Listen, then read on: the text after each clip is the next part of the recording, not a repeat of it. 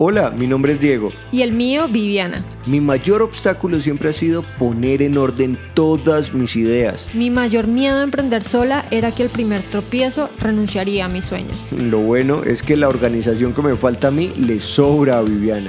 Y con Diego al lado, créanme, renunciar no es una opción. Después de muchas conversaciones llegamos a la misma conclusión y es que, todo, es mejor en pareja.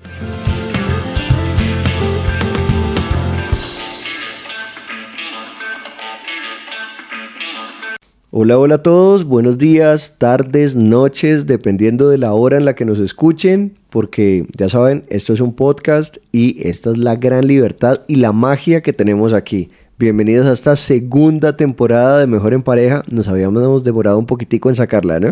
Eh, sí, sí, sí. Eh, se presentaron varios eventos, viajes, ya empezamos a estudiar. Y bueno, tocaba ajustar un poco el tema del tiempo, pero lo logramos y aquí estamos en la segunda temporada de Mejor en Pareja. Sí, claro. De hecho, pues nada, en esta temporada quisimos cambiar un poquito la dinámica para ustedes. Entonces vamos a ver, vamos a ver si les gusta. Sí, sí, sí. ¿Quieres hablarnos del título de la segunda temporada? Sí, claro que sí. En esta segunda temporada vamos a estar hablando de los 10 hábitos de un éxito económico. Y en cada capítulo vamos a estar hablando de un hábito.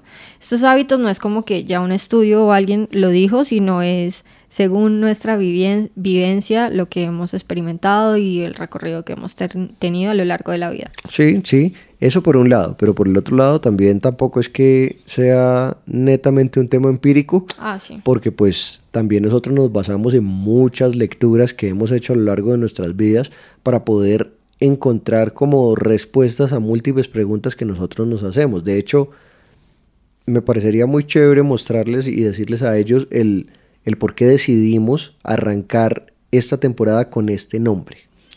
Sí, bueno, yo pensaba y decía, bueno, ¿por qué? Pues es que quién no quiere el éxito económico, ¿no? O sea, creo que Obviamente para cada persona ese éxito está definido de una manera diferente.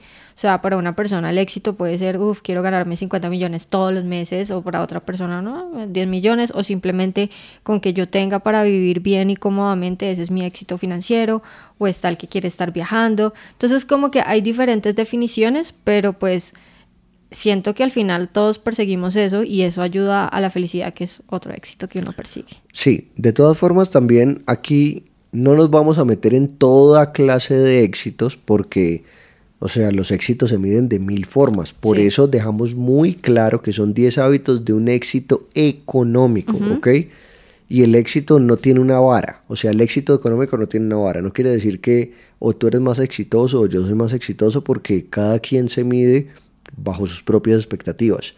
Y la razón por la cual yo también propuse digamos, porque te los dos lo sacamos, pero entonces tú haces propuestas, yo también otras, y dentro de las propuestas, o sea, es que yo siempre he tenido una gran duda, y es, ¿por qué personas que nacen de pronto en un mismo hogar, con unas condiciones, pues uno nunca va a poder decir iguales, porque digamos, todas las circunstancias siempre van cambiando con el paso del tiempo, pero pues sí, manejaron, digamos, condiciones muy similares ambos, y cada uno coge un rumbo económico totalmente distinto. Entonces, entonces, digamos, a mí eso siempre como que me ha dado muchas vueltas en la cabeza y en la gran mayoría de casos donde me he encontrado con situaciones así, he visto que la persona que no tuvo un rumbo económico, digamos, tan bollante, mm, no es que no quiera tenerlo o no le hubiera gustado haberlo tenido, sino que sencillamente no lo logró. ¿sí? Entonces ahí es donde uno pues debe empezar a cuestionarse este tipo de cosas para evitar futuras frustraciones, porque al final eso puede empezar a frustrarlo a uno. Pero bueno, entonces cuéntame, este primer capítulo, ¿cuál es? Bueno, en este primer capítulo vamos a hablar de la humildad, que más adelante vamos para allá, porque se estarán diciendo que, como así que un hábito, pero bueno. No me quiero adelantar. Sí, ya te adelantaste el tricitico. Ay, bueno, pues esto va surgiendo. Bueno, Pero entonces, para arrancar con el tema de la humildad, empezamos por el principio, que es hablar de las definiciones. Yo estaba buscando y definitivamente me gustó una definición que vi de la RAE que decía lo siguiente. La humildad es la virtud que consiste en el conocimiento de las propias limitaciones y debilidades y en obrar acorde a este conocimiento. Me gustó porque me parece muy chévere el tema de que uno reconoce las limitaciones y las debilidades que uno tiene y esto es súper clave para lograr cualquier objetivo que uno se ponga en la vida y pues sobre todo también en la parte económica, ¿no? Porque si yo quiero lograr X y Y objetivos económicos, si no sé en qué tengo que mejorar o hasta qué punto puedo llegar, quizás no sepa si voy a lograr ese objetivo o qué tengo que hacer para lograrlo. Entonces, por eso me gustó mucho esta definición. Súper, súper, súper. De hecho, esa definición también me gusta mucho a mí.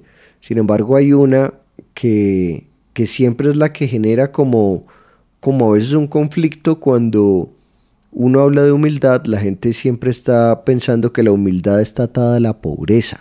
¿Sí? Sí, es cierto, uno Entonces, lo desde pequeño. Sí, claro. Entonces, esto, digamos, también no es que la gente se lo haya inventado. Lo que pasa es que muchas veces las palabras tienen definiciones distintas. La definición que tú diste ahorita es la definición, digamos, como original y es más o menos el ver la humildad como valor. Okay. Pero también existe humildad de origen económico. Entonces, lo que también encontramos acá es que es la posición económica de los pobres y desfavorecidos, pobres de tierra, entre paréntesis, y suele asociarse con la palabra humildad. Entonces una persona humilde es una persona que tiene unos orígenes en familias de bajos recursos. ¿sí?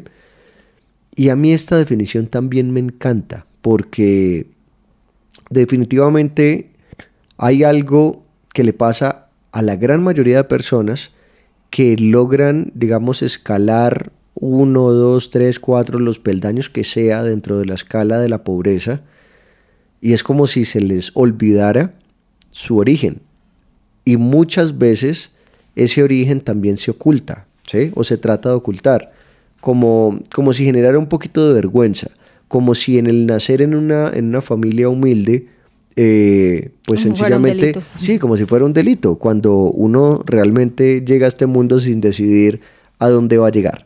¿Eh? Sí, y por eso es que uno escucha normalmente, ahí se le subió la fama a la cabeza, o ay, ahora porque tiene dinero no voltea a ver ni a los pobres. Exactamente, entonces ese es uno de los grandes, digamos como de los grandes problemas que tiene la gente que llega a conseguir algo de dinero después de haber experimentado una pobreza o, de, o no, o digamos muchas veces no pobreza, pero pues sí situaciones en donde obviamente no tenía todo lo que quería. Entonces ahí es donde se crean muchos conflictos y es algo a lo cual también hay que tener, digamos, muy presente.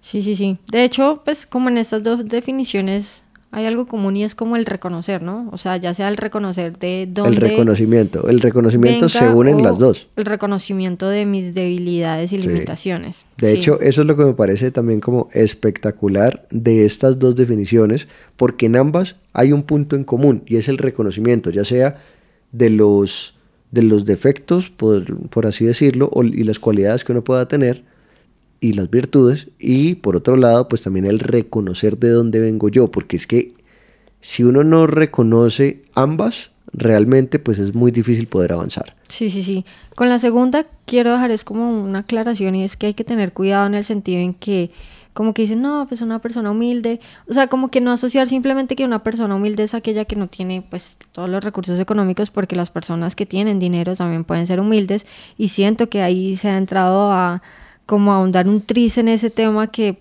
puede estar no correcto o no se está asociando de la mejor manera. Sí, total. Y aquí sí me gustaría como traer, traer un poquito un estudio que nosotros estuvimos por ahí revisando porque siempre nos gusta tener datos, ¿sí? Como siempre.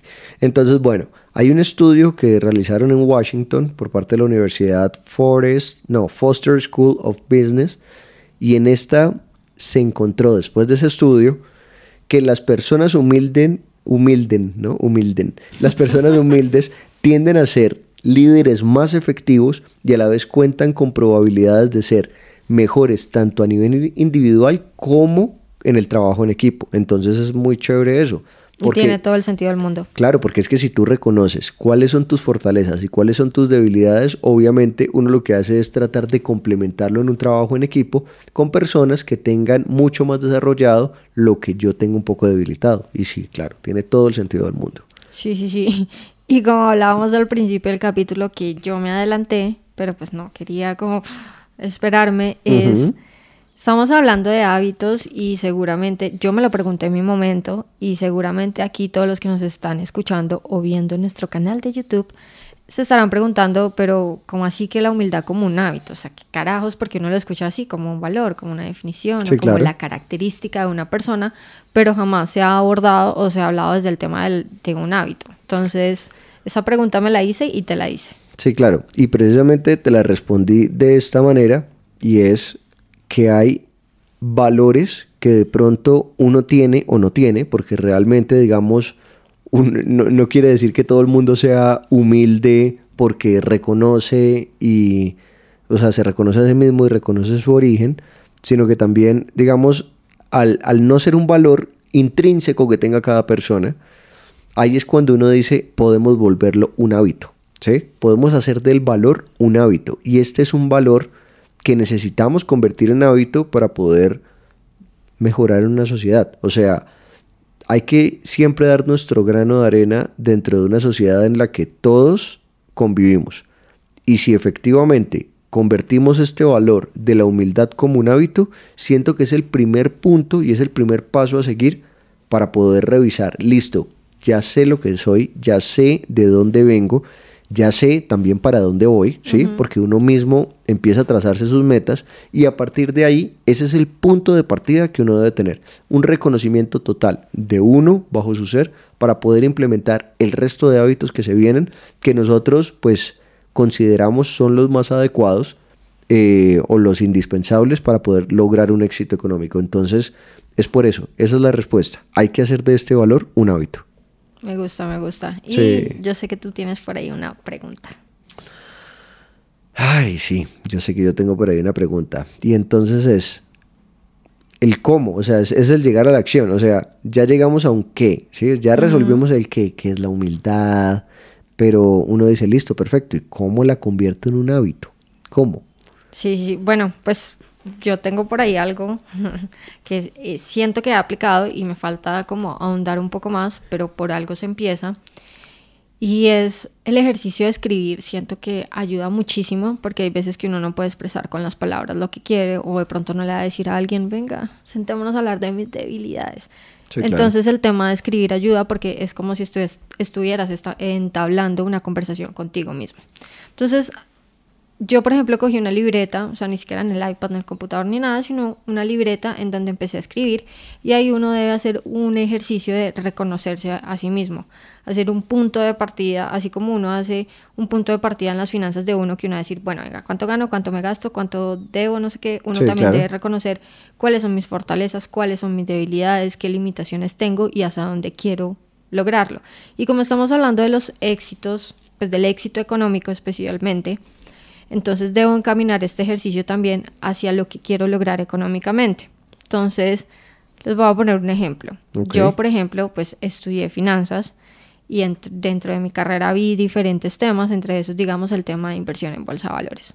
Pero a lo largo de mi camino ya profesional, no es algo en lo que me estaba enfocando, pero es algo que me gusta. Entonces, como que yo reconocí y entendí que como no es algo que he practicado, hay muchas cosas que quizás ya no conozco o no, no he ahondado lo suficiente en.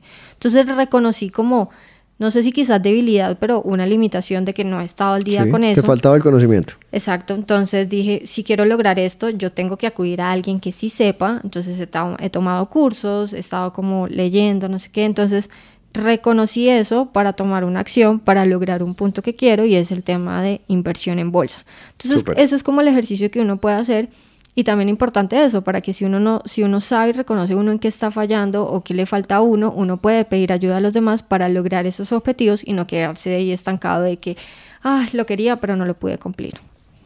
Me parece espectacular esa respuesta y de hecho me robaste un poquitico también el punto que yo iba a dar, eh, sin querer queriendo. No problema, son, son cosas que pasan. Por eso somos pareja, pensamos muchas cosas ahí como similares. Similares, sí. De hecho, dato curioso, en la temporada número uno llegó pidiendo anillo y en la temporada número dos... Ya tengo el anillo. Ya la señorita tiene el anillo. Uno no sabe hasta qué punto es una decisión acertada o no, pero es lo que hay, muchachos. Súper acertada. Entonces, bueno, acá eh, lo mismo, hacer un ejercicio escrito reconociéndome a mí y reconociendo de dónde vengo. Hay otra cosa también como bastante importante y eso fue un conflicto que, digamos, yo tuve en mi cabeza por mucho tiempo y es, yo le soy muy sincero, a mí me hubiera encantado haber nacido en una familia de cuna de oro, con un super nombre, con un super apellido, o sea, eso fue como un gran anhelo mío que realmente no tuve, ¿sí? Pues tampoco es que mi familia fuera una familia, digamos, que viviera en indigencia o algo por el estilo, no. Pero, pero pues obviamente no era lo que yo en mi etapa inmadura quería, ¿sí? Entonces como que muchas veces yo traté de ocultar mi pasado, ¿sí? Mi pasado familiar o algo, y sencillamente solamente hablaba, cuando hablaba de mi familia, de ciertos personajes de mi familia que obviamente pues estaban en una mejor posición, y no hablaba del resto digamos, en estos momentos, al haber, al haber reconocido eso que yo hacía, fue muy importante también para mi seguridad propia. ¿Por qué?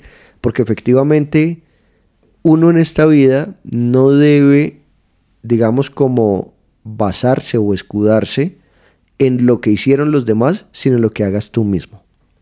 Entonces, eres tú quien tiene que construir eso que quiere. Tú no tienes por qué llegarle a exigir a la vida algo por lo cual tú no has luchado, ¿sí? Que es, digamos, los logros de tu familia. Entonces hay que reconocerse muy bien.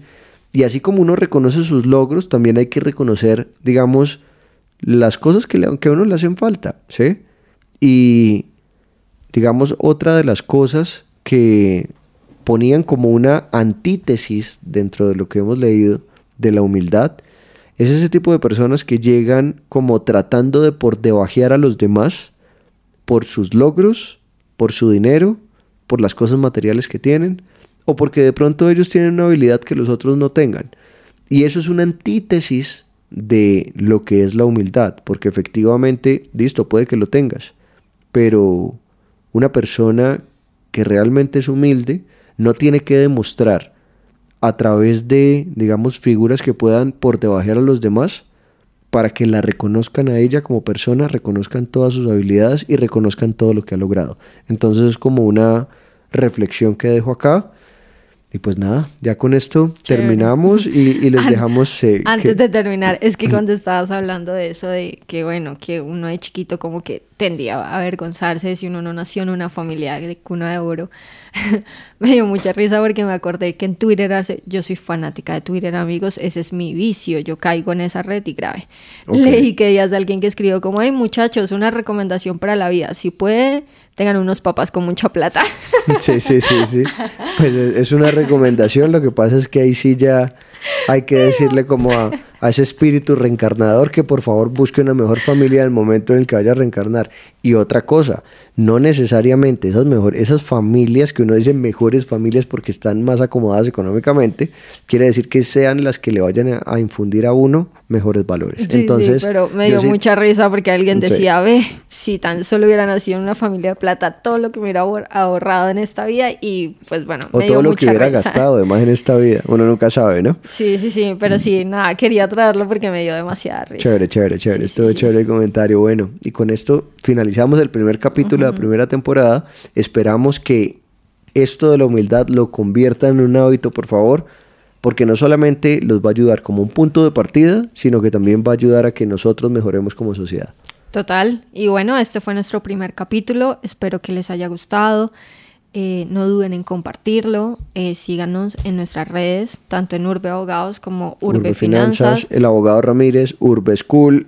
Suscríbanse, compártanlo, comenten si están de acuerdo o no con esto, qué agregarían. Esto, esto, eso enriquece mucho las conversaciones. Y también dejen en comentarios ustedes qué piensan, que qué hábitos son los que están encaminados al tema del éxito en la parte económica. Sí.